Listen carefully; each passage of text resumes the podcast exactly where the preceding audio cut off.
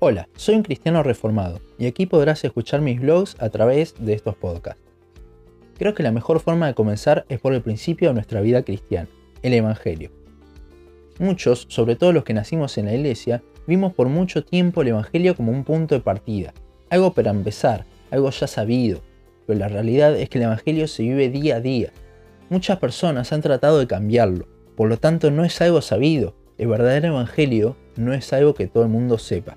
Por eso, muchos dicen ser cristianos cuando todavía no han entendido o ni siquiera han escuchado el verdadero Evangelio.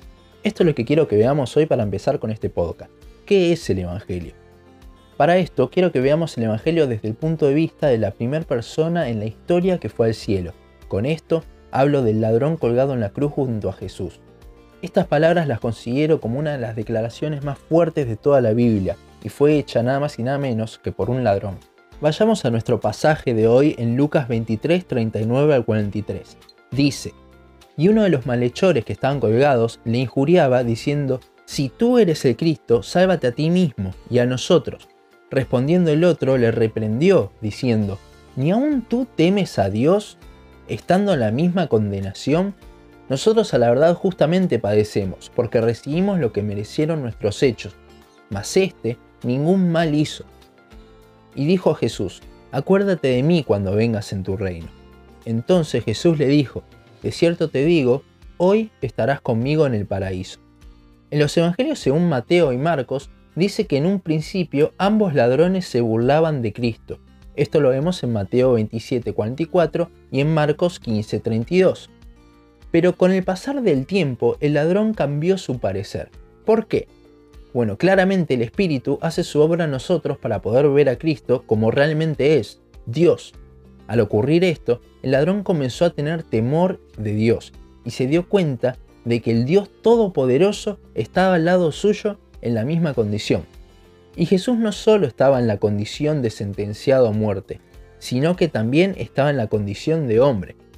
Este hombre, el ladrón, con esta declaración estaba dando un inicio a lo que Pablo, más de 20 años después, desarrollaría en Filipenses 2, 6 al 11. El ladrón en la cruz afirmó que Dios se había hecho hombre. Esto lo vemos en el versículo 40, y en la primera parte del siguiente versículo podemos ver el verdadero arrepentimiento de este hombre. En este punto, él se ve como lo que es, un pecador que merece la muerte. Ahí vemos el arrepentimiento. Y ahora, ¿No somos todos como este hombre?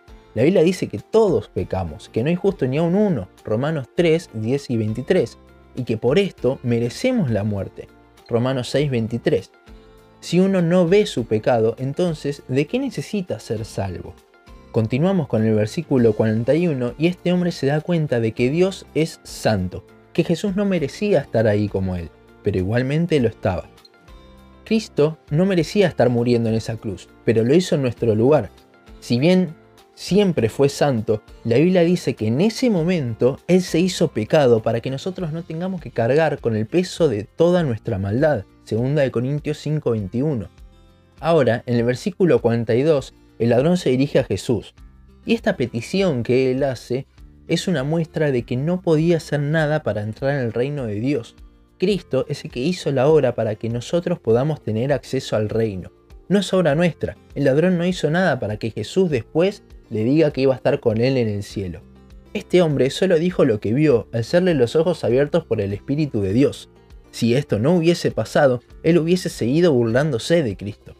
Con esta petición el ladrón demuestra que él no puede hacer nada para ir al cielo. Todo depende de Dios. Y eso es la gracia, porque Dios podría no haber hecho nada, pero lo estaba haciendo en ese exacto momento por nosotros. En resumen, el ladrón hizo una declaración de cinco puntos. El primero de ellos lo vemos en el versículo 40, que es que Cristo es Dios encarnado, Dios hecho hombre. En el versículo 41, la primera parte, él afirma que es pecador y que merece la muerte, al igual que todos nosotros. A su vez, también en el versículo 40 y 41 vemos su corazón contristado, su arrepentimiento, él está arrepentido de sus pecados. Y en la segunda parte del versículo 41 vemos que también declara que Cristo es santo, que no merecía esa muerte, pero lo hizo para que nosotros no tengamos que saldar nuestra deuda. La última declaración que el ladrón hace en esa cruz la vemos en el versículo 42, al hacerle la petición a Jesús de que se acuerde de él. Esto habla de que la salvación no depende de mí, sino de Dios. Concluyendo entonces, si la salvación no depende de mí, ¿cómo hago para ser salvo? Bueno, como vimos, es un obrar inicial del Espíritu Santo. Entonces, clama a Dios para que Él te salve. Arrepentite de todo tu pecado, de no haber creído en Él y en su obra, de haber vivido alejado de Él todo este tiempo viviendo una vida de pecado, y clama a Dios por salvación. Espero que haya sido de bendición este primer podcast y ante cualquier duda no tengas miedo en escribirme. Por favor, si dudas de creer en esto o si definitivamente no crees, háblame por privado, que quiero conversar con vos un poco más acerca del Evangelio que salva.